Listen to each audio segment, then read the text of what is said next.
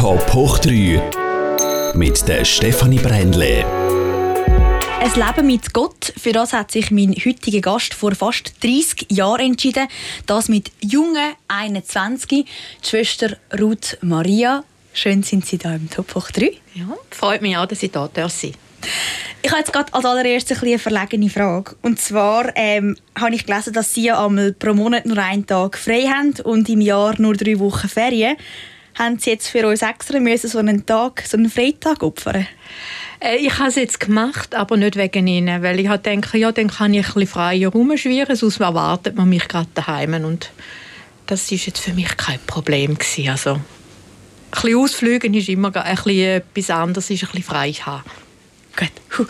Wir geben uns aber Mühe, dass äh, die 26 Problem. Minuten sich umso mehr gelohnt haben für diesen Freitag. Und gibt es dann auch vielleicht Regeln, was sie dürfen machen an so einem Freitag oder nicht? Gibt es No-Gos, die man nicht dürfen oder so? Also ich habe ist mir jetzt noch nie etwas untergekommen, wo man geheißen das darfst du nicht machen. Also wir sind dort wahrscheinlich schon ein bisschen brav. also ich glaube speziell nicht, nein. Also über die Schnur hauen wir ja sowieso nicht, also von dort her gibt es keine. Sie sind ja aber doch, kann man sagen, eher ein bisschen unkonventionelle Nonne. Ähm, setzen gewisse Gegensätze zu dem Klischee, das man vielleicht so ein bisschen kennt. Zum Beispiel sind Sie nämlich ein grosser FC St. Gallen-Fan. Ja, das ist es. Aber das bin ich schon seit Kindheit her. Also das hat mich jetzt sagen wir, mit ins Kloster verfolgt. Das ist nicht erst im Kloster passiert. Also von dort her verfolgt man das vielleicht nicht mehr ganz so wie früher, wo, man, wo ich wirklich noch auch an jedes Spiel gegangen bin, auch Auswärtsspiel. Also jetzt verfolgt man es einfach ein bisschen am Fernsehen oder mal hin und wieder, wenn es es mal gibt, vielleicht auch mal im Stadion, aber das ist eher selten. Und wenn dann aber im Stadion so in Vollmontur, so ja, oder? so wie Sie mich jetzt gesehen Aber noch ein Schal rundherum, oder? Ja, sicher. Grün-Weiß. Ich habe selber mal einen gelismet und der kommt mit. und dann sind Sie ein lauter Fan? Oder wie muss man sich äh, die Äbtissin Ruth Maria vorstellen? Also ich muss so sagen, ich habe natürlich im Stadion ein bisschen gereut. Also aber mal klar, wenn es ein Goal gibt oder so, dann wird schon gejubelt. Aber sonst halte ich mich wahrscheinlich eher zurück. Aber ich tue das jetzt nicht als Schwester einstufen, sondern alt vom Alter her. aber man, man fiebert natürlich trotzdem mit oder man freut sich oder so. Also das ist... Das gehört dazu. Wie ist denn überhaupt, eben, Sie haben gesagt, seit der Kindheit sind Sie schon grosser Fan. Wie ist es dazu gekommen?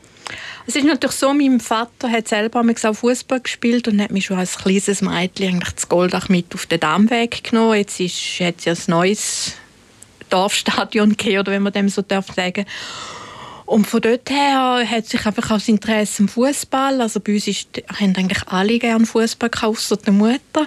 Und dann irgendein ich weiß nicht mehr, so in der zweiten, dritten Klasse ist dann mein Vater mit mir auf Bern gefahren, ins Wankdorfstadion, um St. Gallen gegen IB zu schauen und dann ist es so ein das also das Fußballvirus war schon immer in mir gewesen, und dann aber natürlich der FC St. Gallen hat sich dann dort sehr stark entwickelt, ja.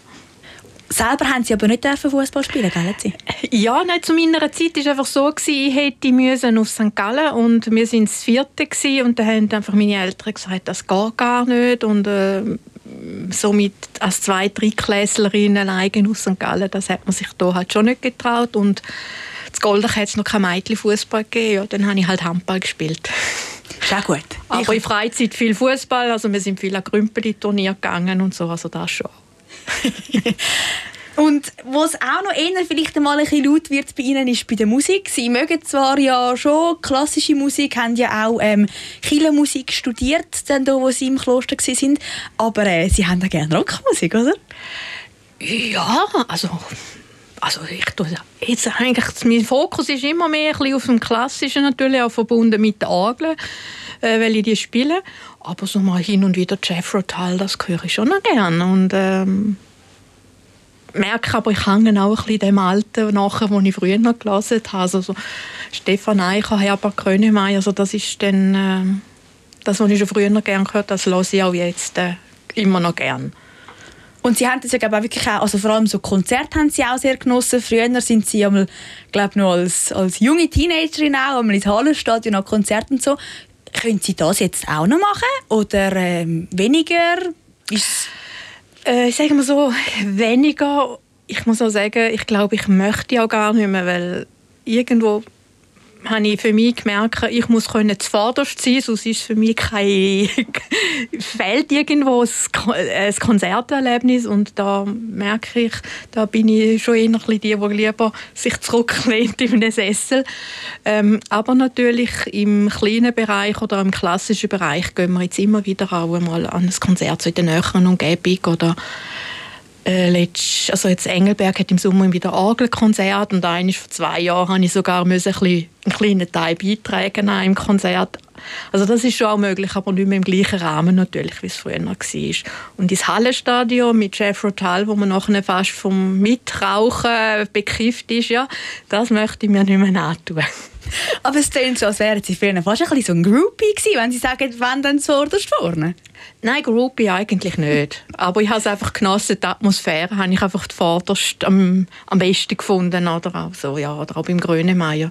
Das ist einfach speziell. Sind Sie mal im Open Air St. Gallen gewesen? Ja, ja, gerade dort, wo das Theater war mit dem Grönemeyer. Ich weiß noch, das ist aber noch lustig Die Kollegin und ich, wir haben so uns gesagt, wir gehen nur Open Air, wenn der Grönemeyer kommt und prompt ist er gekommen. Und dann das Theater auf der Bühne, ja, da hat uns. aber er hat dann gespielt und dann war wieder die Welt in Ordnung.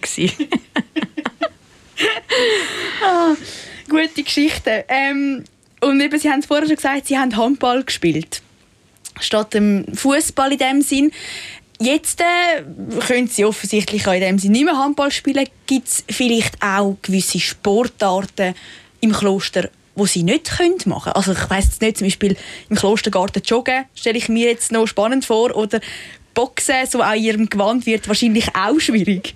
Also wir sind jetzt eher, wir beschränken es eigentlich so ein bisschen, ja, jetzt noch nicht mehr, wie lange habe ich auch ein bisschen joggen. Bei mir geht es mehr so ein bisschen ins Wandern hin, also, oder mit dem Velo unterwegs sein, mal an einem freien Tag oder wir haben auch den Montagnachmittag frei, dann mit dem Velo ein unterwegs in der Region. Es beschränkt sich ein bisschen auf das. Ähm, ja, also Handball kann ich nicht spielen und im Kleid würde ich sowieso nicht und eben, nein, es ist momentan, es beschränkt sich eher so auf, auf kleinere Sachen, ja, oder, oder Gymnastik machen bisschen beweglicher bleiben und so. Weil eben, sie sind ja schon lebendig, oder? Sie, sie, sie ja. haben Energie, sie, sie möchten sich auch so ein bisschen Ja, ja, das brauche ich auch. Das brauche ich auch. Das ist so. Aber dann eben, dann, dann lange das... Ein bisschen gemässigt, ja. ja. sie sind ja eben wirklich der, der lebendige Mensch, haben viele Sachen gemacht, wir eben auch Open St. Gallen etc. und so. Wieso haben sie sich darum als so einen auch lebensfreudigen, unternehmenslustigen Mensch mit 21 entschieden, ich gehe nicht ins Kloster? Ähm, das ist noch schwierig. Also ich habe eigentlich nie an das gedacht, oder? Also es gibt bei mir Mitschwestern, die das eigentlich sagen. Ich habe schon als Kind gewusst, dass ich ins Kloster will. Und das ist bei mir eigentlich gar nicht der Fall gewesen, sondern es ist spannend gewesen. Ich bin in Genf und habe dort eigentlich geschafft, also nach dem KV, den ich gemacht habe und bei den in einer Freikirche hatte ich ein Zimmer und die haben alles, was katholisch ist, in Frage gestellt. Und dann habe ich mich mit dem ein bisschen. Und in dieser Auseinandersetzung ist mir die Idee gekommen, könnte man anders Ferien machen. Ja, was ist anders Ferien machen? Ich gehe ins Kloster. Heute ist ein Gang und Gäbe, Kloster auf Zeit. Man geht einmal eine Woche, zwei ins Kloster. Aber das war vor 30 Jahren eigentlich noch gar nicht so aktuell. Gewesen. Und ich weiss, wir haben dann einfach gewissen Klöster angerufen, ob ich zu ihnen in die Ferien können. Und die haben Gefühl, nein, also bei uns geht das nicht. und haben mich dann aber auf ein Gästehaus von, Be von der Schwestern von Bethanien, also gerade bei uns in der Nähe jetzt in Sarne, verwiesen, wo einfach Gäste aufnimmt, wo aber dann auch nicht mit den Schwestern zusammen leben. Und ich bin dann dort gegangen und irgendwo hat mich dann das Leben fasziniert. Habe dann auch, halt auch gespürt, dass ich gut, also dass ich im Kloster eine gute Struktur habe. Also das heißt natürlich nicht, dass das jetzt der Hauptgrund ist, aber ich habe gemerkt, in der Freikirche, ich bin dann auch gerne in Genf, in die Pfingstgemeinde, in, in die verschiedensten Freikirchen in Genf und habe dann immer gemerkt, am Sonntagabend bin ich im Himmel oben und am Montag bin ich, bin ich ganz tief abgestürzt, einfach rein von den Emotionen her.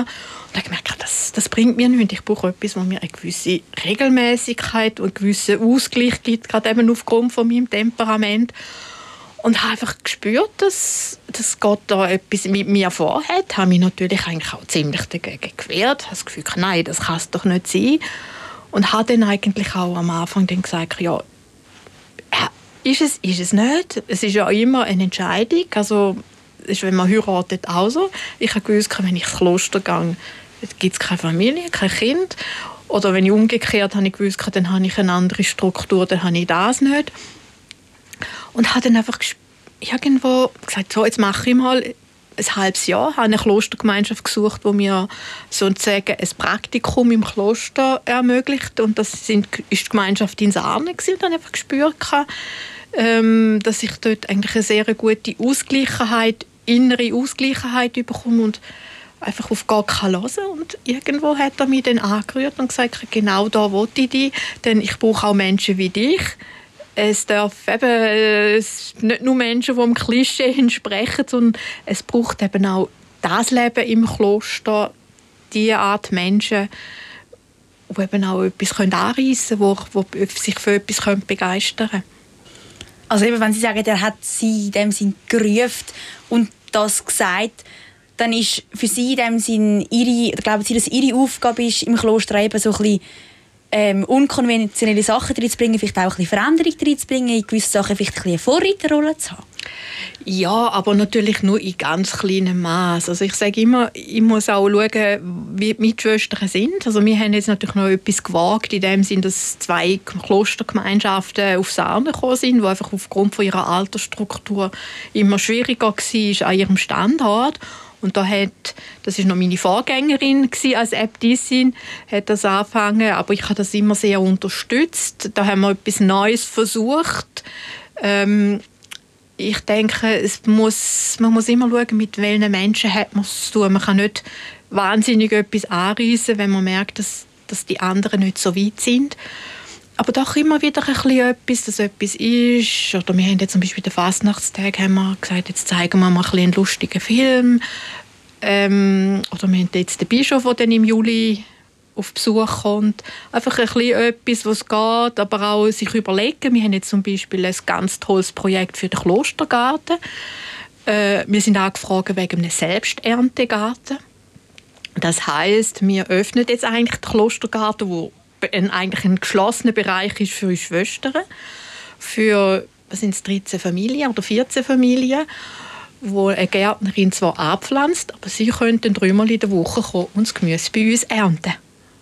Ähm, und wir können dazu profitieren. Die Schwester hilft mit und wir können dann von dem Garten auch unser Gemüse beziehen, weil wir gerade gemerkt haben, die Schwestern werden älter, wir haben aber eigentlich einen steigenden Bedarf an frischem Gemüse durch das, dass mehr Schwestern da wieder auf Platz sind. Und das haben wir eigentlich nicht mehr können so erfüllen. Und da haben wir jetzt auch ein Projekt gewagt, wo das Jahr jetzt frisch startet. Und äh, da sind wir jetzt gespannt, wie sich das entwickelt, also eine kleine Öffnung vom Garten. Und ähm, wir finden es eigentlich immer noch wir haben im Herbst angefangen zu denken und wir sind immer noch begeistert davon. Und jetzt müssen wir schauen, wie sich das entwickelt. Und ich denke, da muss man auch ein bisschen neue Wege gehen, weil die Mitschwestern zuerst das Gefühl hatten, nein, das geht doch nicht. Haben gesagt, ja, aber probieren wir mal. Wenn es nach einem Jahr nicht geht, klappt, können wir immer noch sagen, es, der Versuch hat sich gelohnt. Es hat klappt nicht. Oder wir hoffen natürlich, dass wir sagen können, wir gehen weiter mit dem zu so ein ihrem Alltag im Kloster kommen wir nachher noch. Ich möchte aber noch ganz kurz bei der ganzen Entscheidung bleiben. Was hat auch Ihre Familie gesagt, als Sie gesagt haben mit 21, hey, äh, ich überlege mir ins Kloster zu gehen? Ja, sie waren nicht so begeistert, gewesen, aber ich habe sie auch nicht so an mich herangelassen. sie eigentlich ein bisschen überrumpelt. da kommt der Trotzkopf raus. ja, weil ich, ich, ich habe natürlich gemerkt, es ist es ist meine Entscheidung und für die Familie ist es natürlich viel, viel schwieriger. Ich muss natürlich auch sagen, da, wo ich gegangen bin, hat es geheißen, man geht nicht mehr heim. Ähm, du kannst noch eine Beerdigung der Eltern. Also, und da hat sich bei uns natürlich auch einiges entwickelt. Also wir gehen jetzt auch heim oder wenn die Mutter noch nicht mehr so mobil ist, dann gehe ich auch mal, zwar selten, aber doch auch mal auf Goldach besuchen. Also das hat man dort mal noch gar nicht können. Und dann ist es natürlich für die, die was betrifft, aber die Entscheidung nicht getroffen extrem schwierig. Und ich bin jetzt auch nicht in einem so katholischen Elternhaus aufgewachsen, wo das toll ist. Also meine Tante, die ist hell begeistert und hat das Gefühl gehabt, toll, dein, Vater, also dein Großvater hätte sich das immer gewünscht um Großmutter. Ähm, die wäre, die ist fast eifersüchtig dass es nicht aus ihrer Familie ist, habe ich manchmal ein den Eindruck gehabt. Ob stimmt, weiß ich nicht. Und meine Familie hat das eher ein vorsichtig angeschaut, aber ich vergesse nie an meiner vierlichen Professor, also das heißt an dem Tag, wo ich mich entschieden habe, für immer dort zu sein. Also es gibt ja bei uns wie eine gewisse Ausbildungsstufen. Also man ist nicht einfach dort und man bleibt, sondern es gibt immer wieder Bereiche, wo man selber muss entscheiden muss, ich will. Und die Gemeinschaft sagt auch das Okay dazu. Also es ist, ist eine Gegenseitigkeit. Und ähm, ja, da, jetzt habe ich den Vater verloren, jetzt muss ich gerade sagen. ein schönes Erlebnis, was Sie gesagt haben, was, Ihnen, was Sie beeindruckt hat, bei ihr, auch bei dieser vier, wo Sie eben in dem Sinn definitiv aufgenommen worden sind. Also, ja, genau. Dort hat dann meine Mutter mir gesagt, ja, was will eine Mutter von ihrem Kind? Was will die Mutter? Sie will, dass, dass sie glücklich ist und zufrieden ist. Und ich spüre, dass du das bist und dementsprechend kann ich es zwar nicht verstehen, aber ich akzeptiere es, weil ich sehe, du bist zufrieden dort, wo du jetzt bist. Und das ist für mich eigentlich das Wichtigste gewesen. Das ist, das ist ein, schöner, also ein, schönes, schönes Zeichen auch. Ähm, ich freue mich dann, Sie haben ja wirklich äh, eben es ist nicht mehr so strikt wie auch schon das Klosterleben, wie man sich vorstellt, aber gleich ist es doch ein takteter Zeitplan. So. Also, am Morgen hat man ein Gebet und dann gibt es eine Meditationszeit und dann hat man noch eine Schaffenszeit und dann äh, Mittagspause und dann wird wieder gebetet und so und so. Und, ähm, ganz blöd gefragt, wissen Sie einmal noch was beten? Ja, wir haben natürlich eine Art, wir nennen das Brevier. Und wir beten vor allem Psalmen. Das ist ein Buch aus dem Alten Testament und das ist eigentlich immer schön strukturiert. Und ich finde das eigentlich sehr gut, weil ich denke, wenn man wenn man es immer frei müsste erfinden, dann wäre man überfordert. Irgendwann würden einem die Worte ausgehen. Und wir sagen ja auch immer für uns, ich bin da an dieser Stelle auch, ich bete, zwar ich bete, aber ich möchte alle Menschen mit einbeziehen die vielleicht etwas Schweres haben. Also zum Beispiel gerade kürzlich ist der Psalmvers Gott ist ein Gott, der den Krieg, dem Kriegen ein Ende setzt. Dann ist natürlich für mich gerade automatisch die Situation in der Ukraine führen Und ich denke, so kann ich alle Menschen mit reinnehmen und dann hilft uns das. Das ist auch das Gebetsbuch der Juden. Also es ist aus dem Alten Testament und das ist hauptsächlich unser Rotfaden durch die verschiedenen Gebetszeiten, die wir haben. Und äh, ich schätze das auch, weil manchmal ist man einfach sprachlos aufgrund von dem, was einem begegnet. Weil wir haben ja auch einen Wallfahrtsort, wo Menschen pilgern und ums Gebet bitten. Und was man da manchmal hört, braucht man auch wieder einen Ort, wo man das weiterleiten oder weitergehen, also im Gebet Gott anempfehlen. Also das ist uns schon noch, da bin ich froh um die Gebet, die wir da vorgegeben haben. Sie sind ja eben auch noch Äbtissin seit 2020. Also in dem eigentlich die Chefin vom mhm. Kloster Sarne. Was haben Sie da noch so sonst für Aufgaben? Was, was ähm, Sie ist ja zusätzliche äh, Verantwortung in dem Sinn? Ja, also das heißt natürlich, ich bin natürlich schlussendlich die letzte Verantwortung für das wirtschaftliche, das personelle.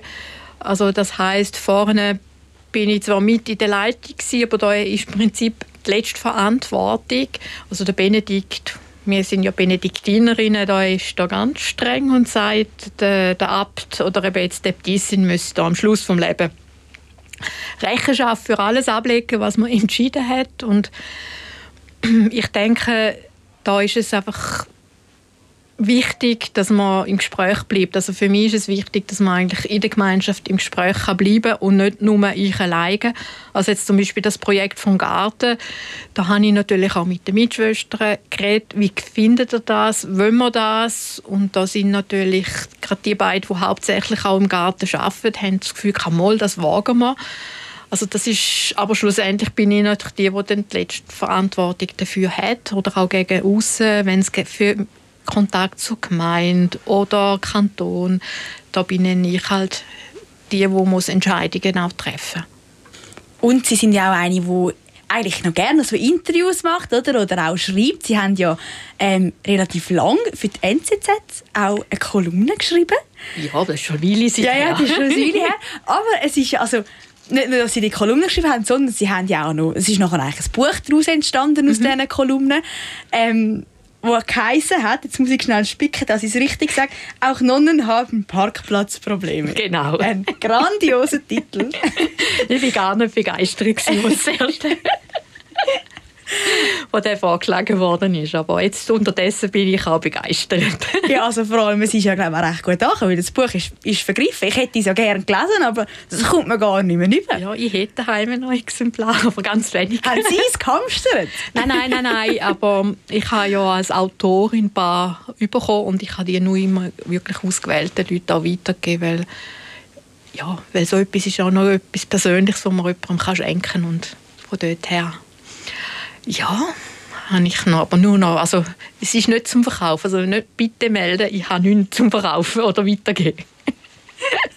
aber es ist sicher schon noch ein spezielles Gefühl, oder? Wenn man, also, oder haben Sie jemals davon geträumt, vielleicht äh, auch schon früher mal ein Buch zu schreiben? Oder was ist das für ein Gefühl, dass Sie jetzt in dem Sinn, Sie haben ja nicht mal selber, sondern Sie sind angeschrieben worden, dass immer das möchte ein Buch daraus machen?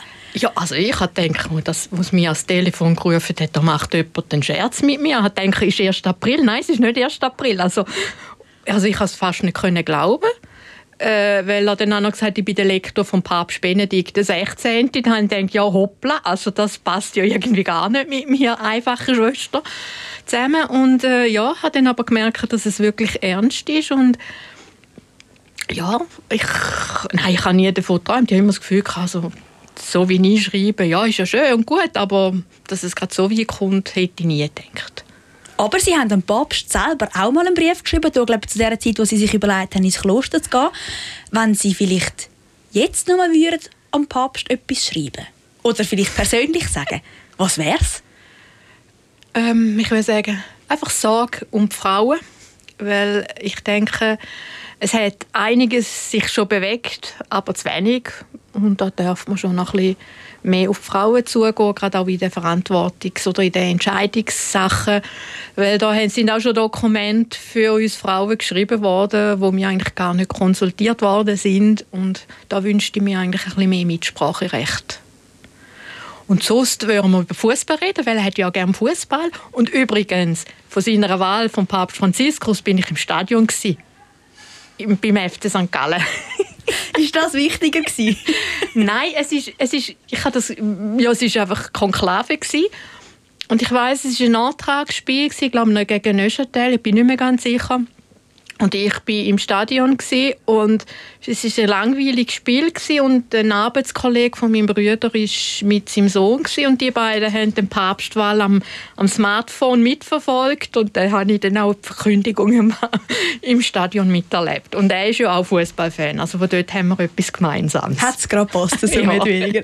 Aber wenn Sie eben so ich sagen, was Sie jetzt am Papst auch geschrieben oder gesagt hätten, sind Sie vielleicht auch ein bisschen eine Feministin? Ich würde sagen, in gewissen Belangen schon, aber in gewissen Belangen würde ich sagen, bin ich, bin ich zurückhaltender geworden. Also hier, der Brief, den ich hier geschrieben habe, das war zu Genf und dort bin ich eigentlich vor einem Kirchenaustritt und habe auch viele Fragen über katholische Kirche geschrieben.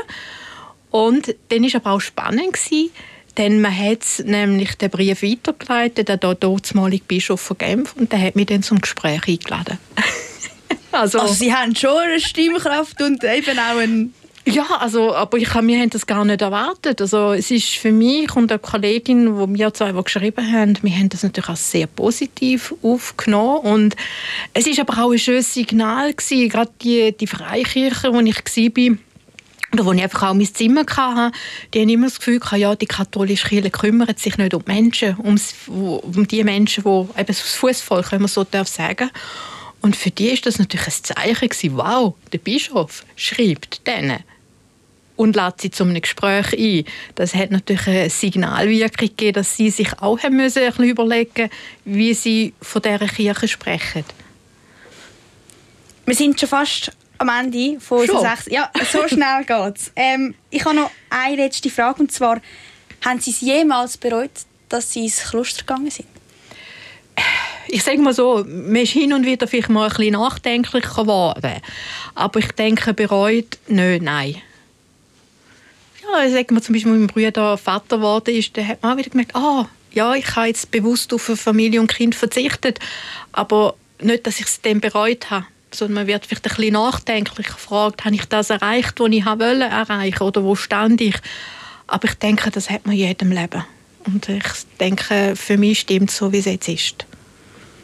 Äbtissin Ruth Maria, danke vielmals, sind Sie im Top hoch 3 gewesen. Ja, gern schön. es war mir eine grosse Freude und hat sehr viel Spass gemacht. Ja, das danke ist gut. vielmals. Gern schön.